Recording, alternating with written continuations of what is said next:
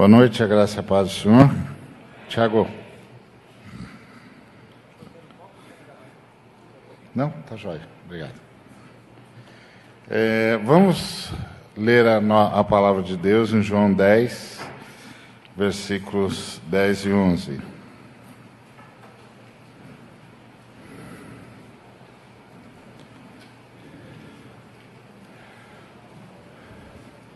O ladrão vem somente para roubar, matar e destruir. Eu vim para que tenham vida e a tenham em abundância. Eu sou o bom pastor, o bom pastor dá vida para as ovelhas. Então, para Jesus, o grande projeto de Jesus é que nós tivéssemos vida e nós tivéssemos vida em abundância. Então, líder para Jesus e, e pastoreio para Jesus e é assim que Jesus se via como um pastor, é alguém que dá a vida pelas, por suas ovelhas, para que as suas ovelhas tenham vida e a tenham em abundância. Então, quando na, na visão de Jesus, a igreja precisa de avivamento, quando as ovelhas de Jesus já não estão mais manifestando vida em abundância.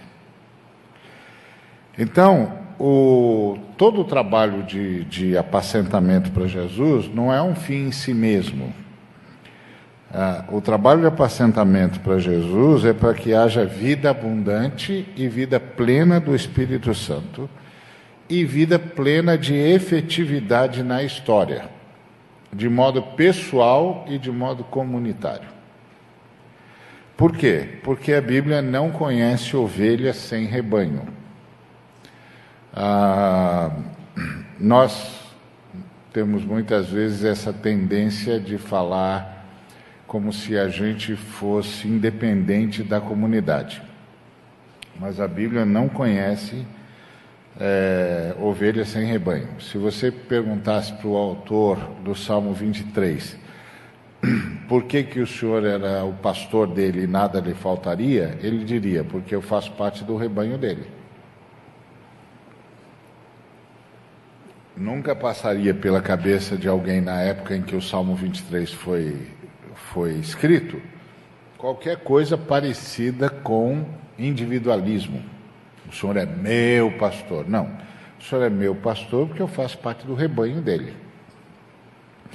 Então, a vida abundante é uma vida plena de, do Espírito Santo e uma vida efetiva na história, tanto de forma pessoal como comunitária. Por isso, o foco do, da vida da igreja é sempre na pessoa, nem no método, nem na tarefa, mas na pessoa.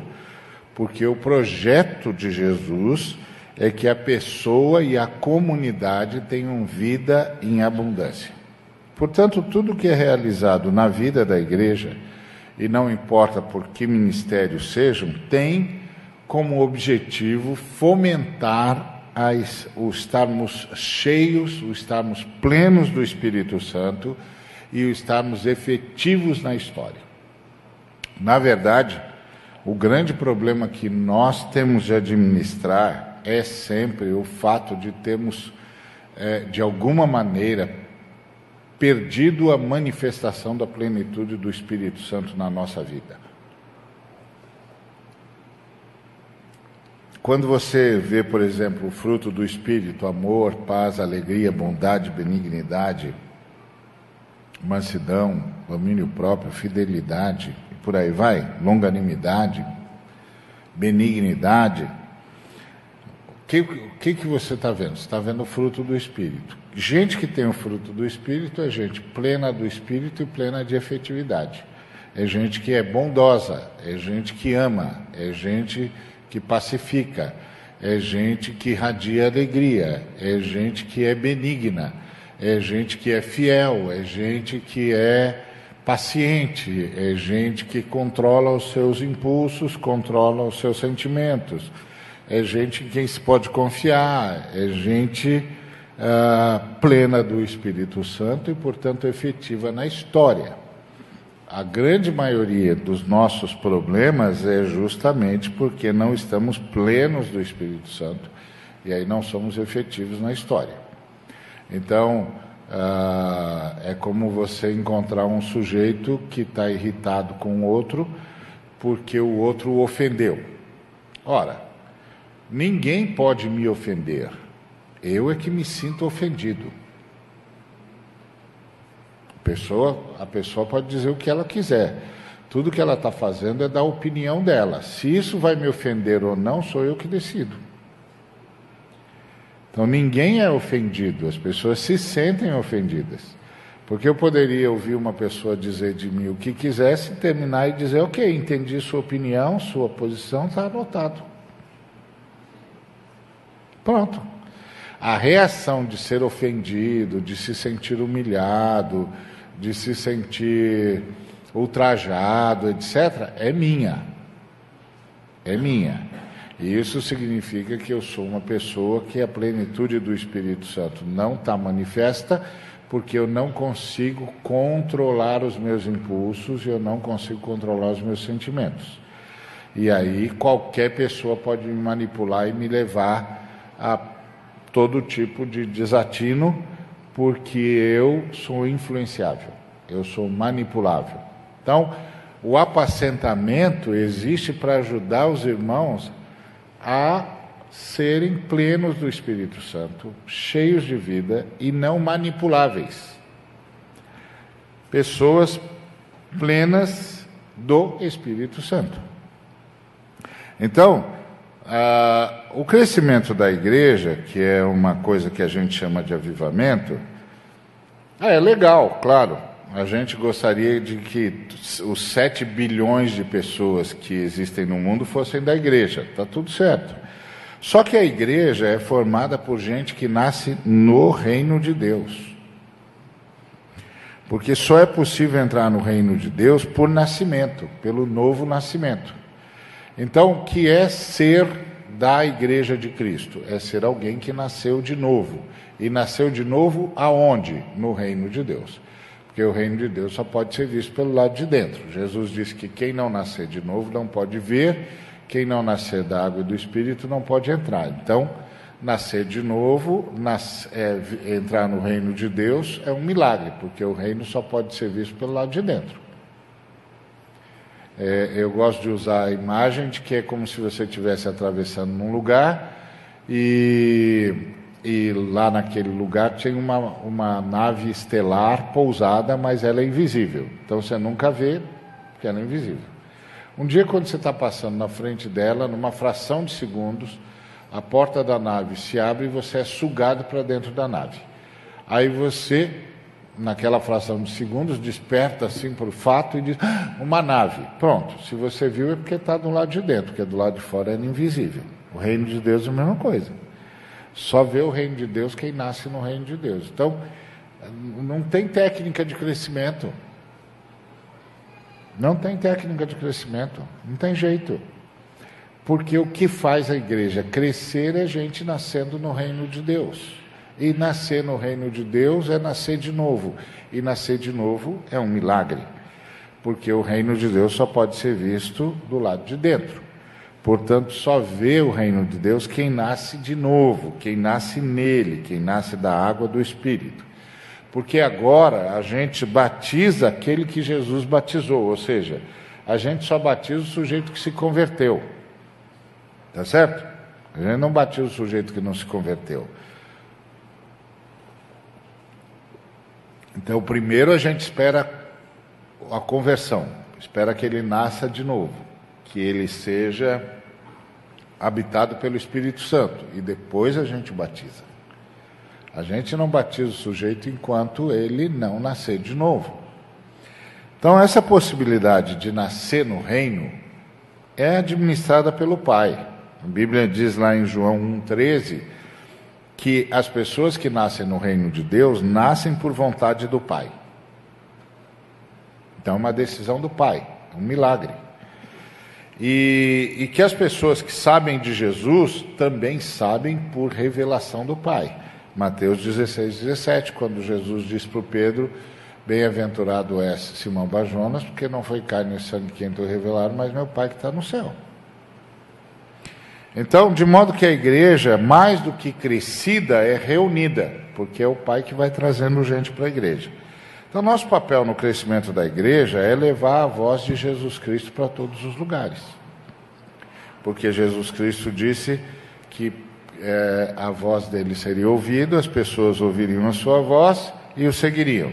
Então, nós levamos a voz de Jesus, o bom pastor, por meio do anúncio e da demonstração do reino, através da proclamação, pregação do evangelho e da diaconia, das boas obras, a todo mundo. Então, por nosso exemplo, nós também pregamos o evangelho, e talvez mais por nosso exemplo do que por nossas palavras. Por nossas boas obras, por nossa ação e por nosso enfrentamento, é que nós pregamos o Evangelho. E, e enfrentamento é uma coisa que a gente quase não vê na igreja.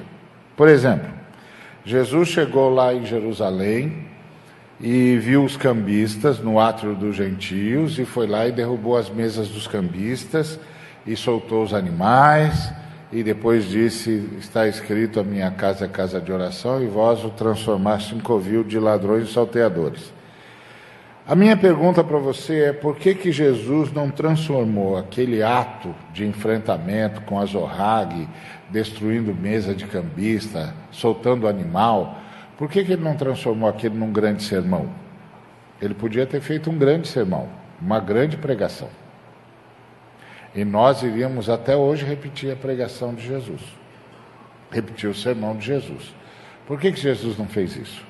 Porque há certas coisas que ou você vai e enfrenta e demonstra a, a posição do reino de Deus, ou falar não adianta. Falar não adianta.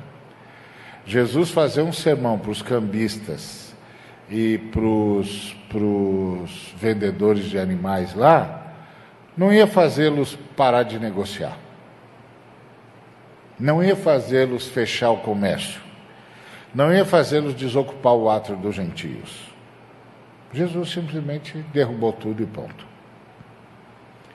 Então, quando a igreja é, quando Jesus, e Jesus fez isso porque ele estava cheio do Espírito Santo.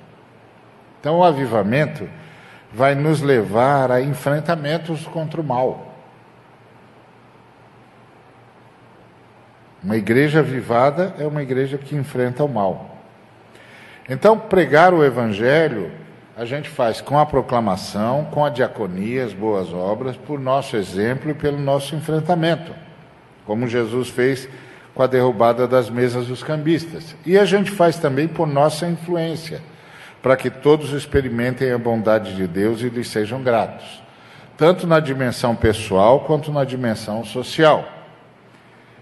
Então, a, avivamento é trabalhar para que todos os cristãos sejam plenos de vida, tenham vida abundante. Isso significa plenitude do Espírito Santo e efetividade na história. Se tem plenitude do Espírito Santo, tem efetividade na história, que foi o que o Paulo falou aqui a exaustão. Então, nós todos temos de nos apacentar mutuamente, tendo em vista a construção do caráter de Deus, que é o que realmente demonstra a plenitude do Espírito Santo. Não há ninguém que seja pleno do Espírito Santo e não tenha caráter. É o sal e a armadura. Isso constitui o caráter da igreja, o caráter do cristão. E isso é que dá a efetividade da, da iluminação, da luminosidade da igreja. A luminosidade da igreja aparece através das boas obras. Assim brilha a vossa luz diante dos homens, para que vejam as vossas boas obras e glorifiquem o vosso Pai que está nos céus. Então, a luminosidade da igreja aparece através das boas obras. Mas a igreja será luminosa na medida em que tiver caráter. Se não tem caráter, não tem boa obra para fazer. O sal, quando Jesus diz vocês são o sal da terra, ele estava falando que a gente não pode perder o sabor, não pode perder o caráter. Então, quando a gente nasce de novo, a gente recebe a natureza do último Adão, que é Jesus. Quando a gente recebe a natureza do último Adão, que é Jesus, pela presença na nossa vida do Espírito Santo, a gente recebe caráter. Caráter. Sim é sim, não é não. Caráter. A partir desse caráter é que nós vamos poder fazer boas obras. Sem esse caráter não tem luminosidade possível. E aí esse caráter, ele ele vai formar o que o Paulo chama de armadura do cristão. Lá em Efésios 6. Primeiro, o cinturão da verdade. O que é ter a verdade? Ter a verdade é saber que ser gente é ser como Jesus de Nazaré. Todos nós aqui aprendemos a ser gente do jeito errado. Nós temos de aprender a ser gente do jeito certo. E como é que é ser gente do jeito certo? Ser gente do jeito certo é ser gente do jeito de Jesus de Nazaré. E é para isso que o Espírito Santo vem em nós. Então, para mudar o nosso caráter, para que a gente seja gente como Jesus de Nazaré. Então, a primeira coisa que o Espírito Santo faz é me fazer consciente do meu pecado. Consciente não de, de, de eu ter feito coisa errada, mas eu ser gente de jeito errado. Então, é a primeira coisa que o Espírito Santo faz. Eu aprendo que eu não sou gente do jeito certo. Eu paro de defender-me e passo a ter Jesus como meu padrão. Então eu paro de ficar me defendendo. É, mas também, quem é que é assim? Ah, mas também, olha como a pessoa me provocou. Mas também, se a pessoa não tivesse me tratado desse jeito, ah, mas também eu paro de me defender, eu me dou conta, eu não sou gente como gente deve ser, eu não sou gente como Jesus de Nazaré, eu preciso que o Espírito Santo tome todo o controle da minha vida para que só o jeito de Jesus de Nazaré apareça, apareça na minha vida. Então é o cinturão da verdade. Além disso, eu, eu, o caráter, a formação do caráter me dará a couraça da justiça. A coraça da justiça são os valores de Jesus.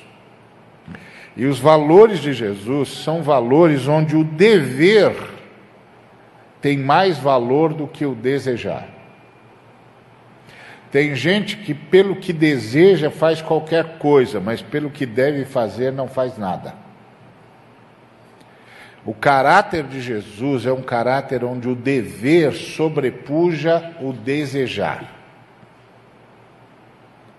E aí você vai buscar de Deus auxílio para fazer o que deve. Porque a coisa mais impressionante a respeito do Deus, da Trindade, é que Deus é todo poderoso, poderia fazer o que quisesse, mas só faz o que deve. Isso é caráter. Só faz o que deve, não é um Deus movido por caprichos, é um Deus movido pelo senso de dever. Então, a, a, o caráter é isso. Então, o que é uma pessoa de vida abundante? É uma pessoa que tem caráter, uma pessoa que sabe que ser gente é ser como Jesus de Nazaré e se expõe ao Espírito Santo diariamente para que o Espírito Santo a transforme em alguém assim. É uma pessoa que tem os valores de Jesus. E os valores de Jesus significa que para ele o dever é mais importante do que o desejar. Tá certo? É, é como um camarada que chegou para o pastor e disse que ia abandonar a família. E aí o pastor perguntou por quê, e ele disse que tinha achado um novo amor. E aí o pastor disse assim: A Bíblia diz que o amor é de Deus. Aí é Aí o camarada disse: Pois é, então, como vê, o amor é de Deus, eu achei um novo amor. Aí o pastor disse: Pois é, o amor é de Deus. E isso que você achou não é de Deus. Portanto, você pode dar o nome que você quiser, mas não dê o nome de amor, porque amor é de Deus e isso não é de Deus. Então a gente sabe que peca por, por pensamento, sabe que peca por obras sabe que peca por palavras, mas a maioria de nós não sabe que peca por sentimentos. que a gente não pode abrigar certos sentimentos porque eles não são os sentimentos de Jesus. Porque para nós o dever é mais importante do que o desejar. E quando o dever e o desejar entram em colisão, a gente pede ajuda para o Espírito Santo, para que o Espírito Santo transforme o nosso dever em desejar e não o nosso desejar em dever. Então, o, o, caráter, então, é ter o cinturão da, da, da verdade, a couraça da justiça, os valores de Jesus e o calçado da paz. A paz é, tem de ser o objetivo no relacionamento, porque só a paz suscita o direito, que é possível graças ao movimento do Cristo. Então, eu só vou reconhecer que uma outra pessoa tem direito se eu entender que eu devo buscar a paz com ela. Então, quando eu entendo que devo buscar a paz com o outro, vai ser a primeira vez em que eu vou reconhecer que o outro também tem direitos. Enquanto eu não entender que eu devo buscar paz com o outro, eu não, não vou reconhecer que ele tem direitos. Então, eu não vou ter caráter não vou ser sal da terra. O sal da terra, o caráter, nos dá o escudo. A convicção é a certeza que se recebe de Deus, isso é fé, de que tudo que tinha de ser feito foi feito e que tudo que a gente espera vai acontecer, e essa fé é sustentada pelo relacionamento com Deus. Fé é uma profunda crença no caráter de Deus. Quando Deus diz que fé é certeza do que se espera e convicção de fatos que não se veem, qualquer pessoa poderia chegar para a gente e dizer: mas como é que pode, você pode ter certeza do que espera se o que espera está no futuro? E como é que você pode ter certeza de fatos que você não viu se fato está no passado? A única resposta que você dá a essa pergunta é porque foi Deus quem falou. Então, na verdade, fé é fruto de uma profunda consciência no caráter de Deus. Deus disse que tudo que precisava acontecer aconteceu e que tudo que eu espero que aconteça acontecerá. Ponto. Então, o escudo da fé é, um, é uma profunda confiança no caráter de Deus. E o capacete, a graça como capacete, é a total ausência de, de mérito próprio. Eu não mereço, eu tenho porque Deus por, sua, por seu favor me deu. Deus me deu por favor. Um favor que ele carrega no coração em direção das pessoas. A espada é o domínio das Escrituras, sob a direção do Espírito Santo. Então, quem tem caráter sabe que precisa das Escrituras, que as Escrituras são a sua fonte de sabedoria e a sua fonte de certeza. E aí, tudo isso é fruto de intercessão. O grande problema é que nós intercedemos por necessidades materiais, mas não intercedemos por necessidades espirituais. Porque nós não olhamos para nós mesmos à luz de Jesus Cristo, então nunca nos damos conta das nossas necessidades espirituais, de que está faltando caráter, de que está faltando uh, fé, de que está faltando os valores de Cristo, de que está faltando a verdade, de que está faltando o domínio das Escrituras, de que está faltando a confiança em Deus, de que está faltando a profunda consciência do dever. Então a gente não tem nenhum problema em pedir por necessidades materiais. Necessidades materiais estão sempre diante de nós mas a gente não pede pelas necessidades espirituais, porque nós não nos deixamos comparar com Jesus Cristo. Por isso que nós gostamos da maledicência, porque a maledicência faz com que eu me compare com o irmão que está em pecado, faz com que eu me compare com o irmão mais fraco, faz com que eu me compare com o irmão que está com problema. E aí, diante do irmão que está com problema, do irmão mais fraco, do irmão complicado, eu sou sempre melhor. Mas a Bíblia diz que eu tenho de olhar para Jesus Cristo como quem olha para um espelho. 2 Coríntios 3,18. E que na medida que eu olho para Jesus Cristo como quem olha para um espelho, o Espírito Santo vai me transformando numa pessoa mais parecida com Jesus. Então, caráter, fé. E aí é nossa intercessão é para que o Espírito Santo controle a vida de tal maneira, a vida da gente de tal maneira que o sal apareça, que o sal não perca o sabor, que a armadura de Deus esteja na nossa vida. Isso é uma vida avivada. E essa vida avivada é uma vida com efetividade na história. Ou, como diria o Paulo, é uma vida vivida para servir ao próximo, principalmente aquele que precisa de mim. Porque quando Jesus Cristo falou com o samaritano, ele disse, falou com o mestre da lei sobre o samaritano, ele disse que o próximo daquele que estava caído na estrada foi o que tratou dele com misericórdia.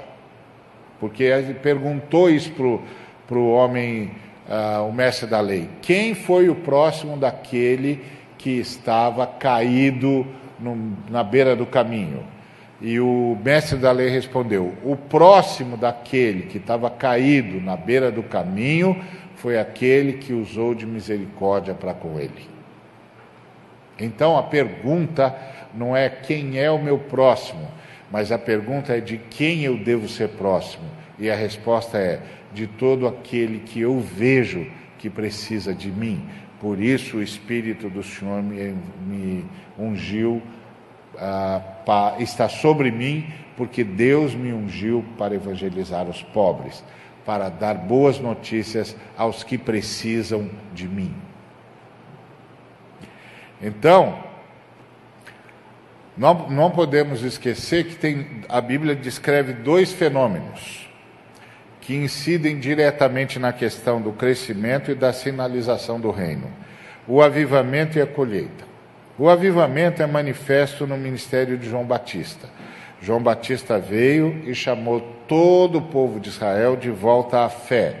Então, avivamento é quando a igreja é chamada de volta à fé quando a igreja é chamada de volta ao primeiro amor, quando a igreja é chamada de volta ao caráter do Cristo, quando a igreja é chamada de volta à efetividade histórica, quando a igreja é chamada de volta às boas obras, quando a igreja é chamada de volta ao amor ao próximo.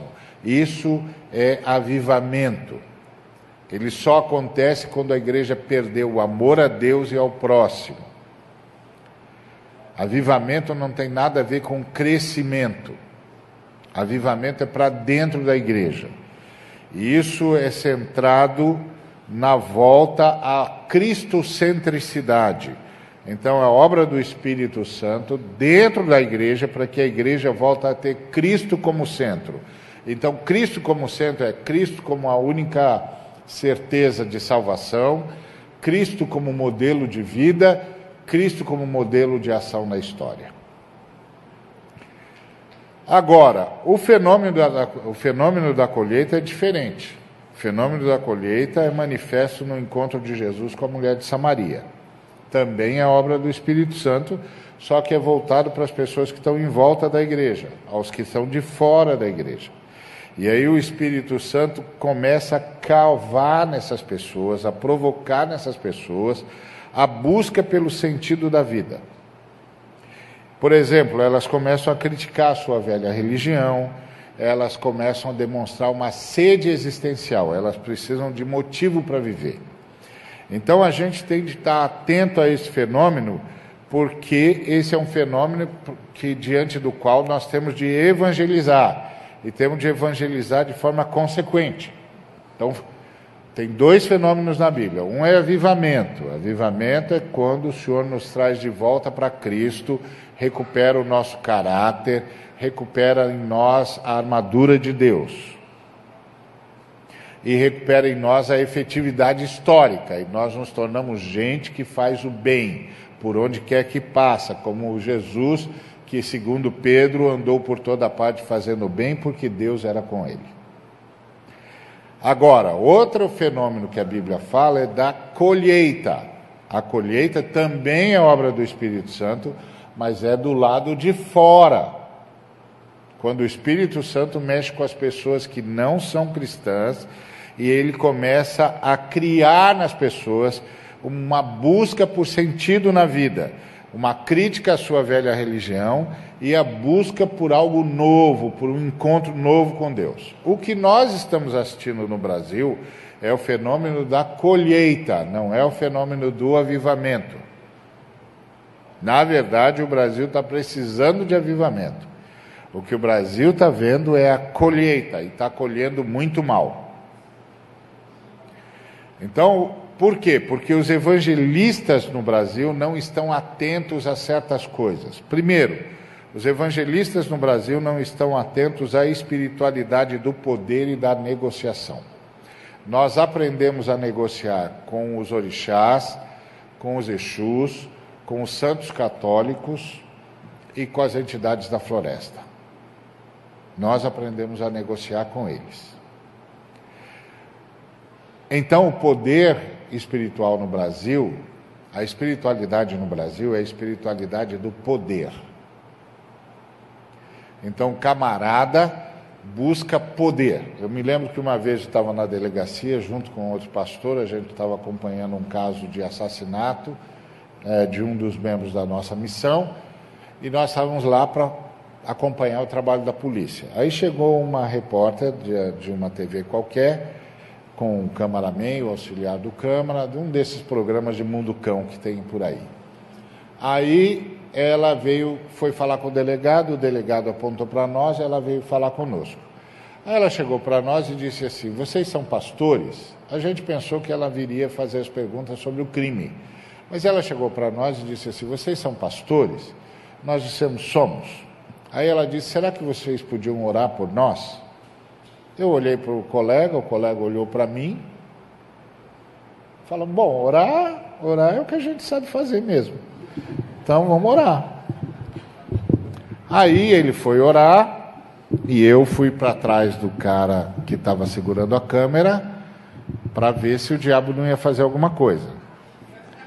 E ele ia mesmo, porque o cara começou a cambalear e eu já dei uma ordem de repreensão. Falei: Ó, oh, você não vai derrubar a câmera para sair na manchete que os pastores quebraram a câmera de ninguém aqui, não. Pode ficar quieto aí. Aí ele ficou e o irmão terminou a oração. Quando ele terminou a oração, a repórter deu um suspiro profundo e disse: Graças a Deus, é muito bom quando a gente encontra vocês, porque quando vocês oram, alguma coisa acontece. O que é que espiritualidade que aquela moça tinha? Espiritualidade do poder. Por que, que os pentecostais e os neopentecostais começaram a crescer demais? Porque os que negociavam com as entidades, sejam da, de matriz africana, como de matriz europeia, como de matriz ameríndia, descobriram que quem tem poder somos nós.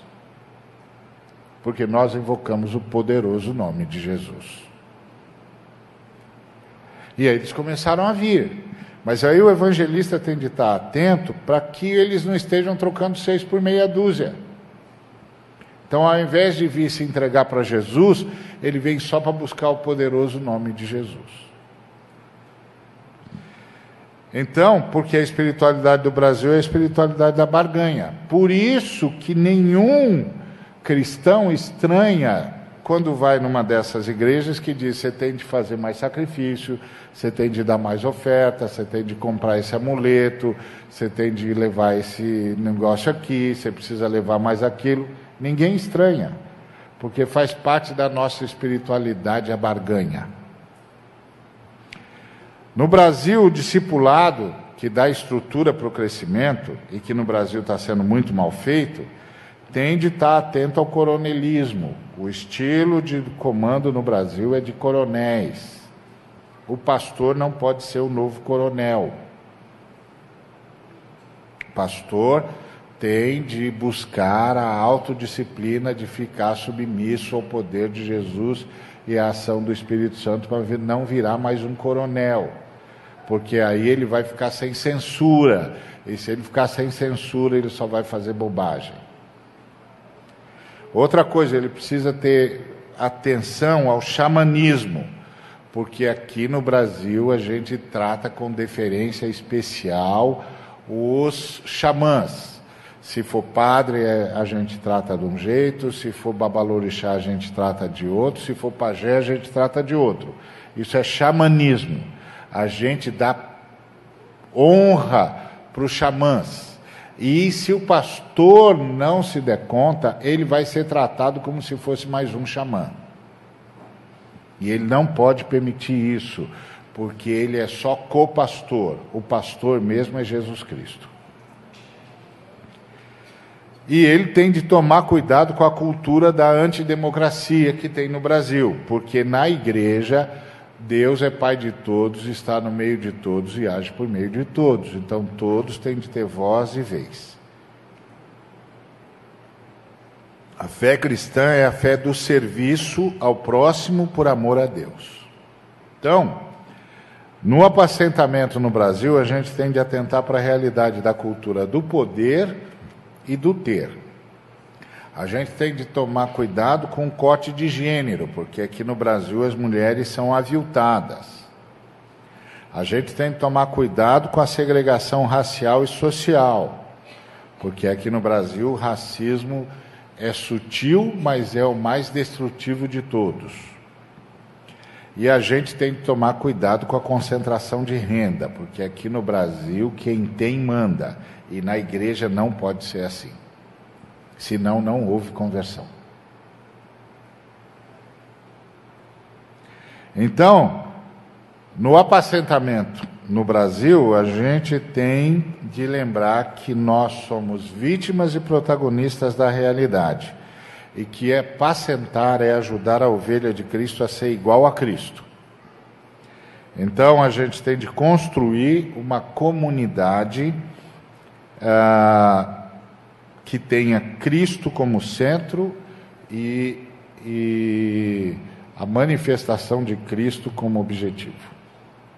Então, o que, que é avivamento? Avivamento é uma ação do Espírito Santo dentro da igreja. Ponto. Por quê? Porque a igreja perdeu o primeiro amor, perdeu o amor ao próximo, perdeu a efetividade na história, deixou de ajudar os que necessitam. O Espírito Santo vem para recuperar isso, para recuperar a armadura de Deus, o caráter de Deus. E o outro elemento que tem na Bíblia é a colheita, que é o que está acontecendo no Brasil. As pessoas de fora da igreja começam a buscar sentido da vida e aí encontram a mensagem de Jesus. E aí a gente tem de tomar cuidado, porque o Brasil tem uma espiritualidade defeituosa uma espiritualidade baseada no poder e na barganha. E a espiritualidade da, da fé cristã é baseada no serviço e na partilha. É totalmente diferente. Então, vai haver avivamento quando a igreja passar a servir e a partilhar.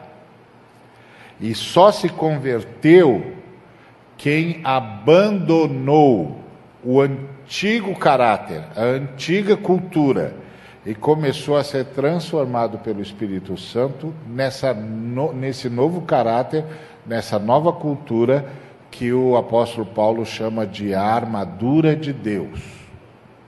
Sem essa armadura de Deus, não dá para vencer a batalha contra o diabo. E a igreja deixa de ser uma agência do céu para ser o vestíbulo do inferno. Porque a pessoa pensa que se converteu e está indo para o inferno dizendo aleluia. Porque não nasceu de novo. Veio buscar o sentido da vida e não encontrou. Então, que nós tenhamos uma profunda oração para que o Espírito Santo nos avive,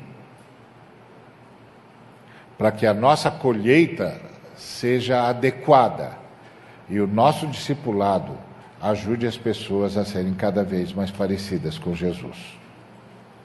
Amém? Que Deus nos abençoe.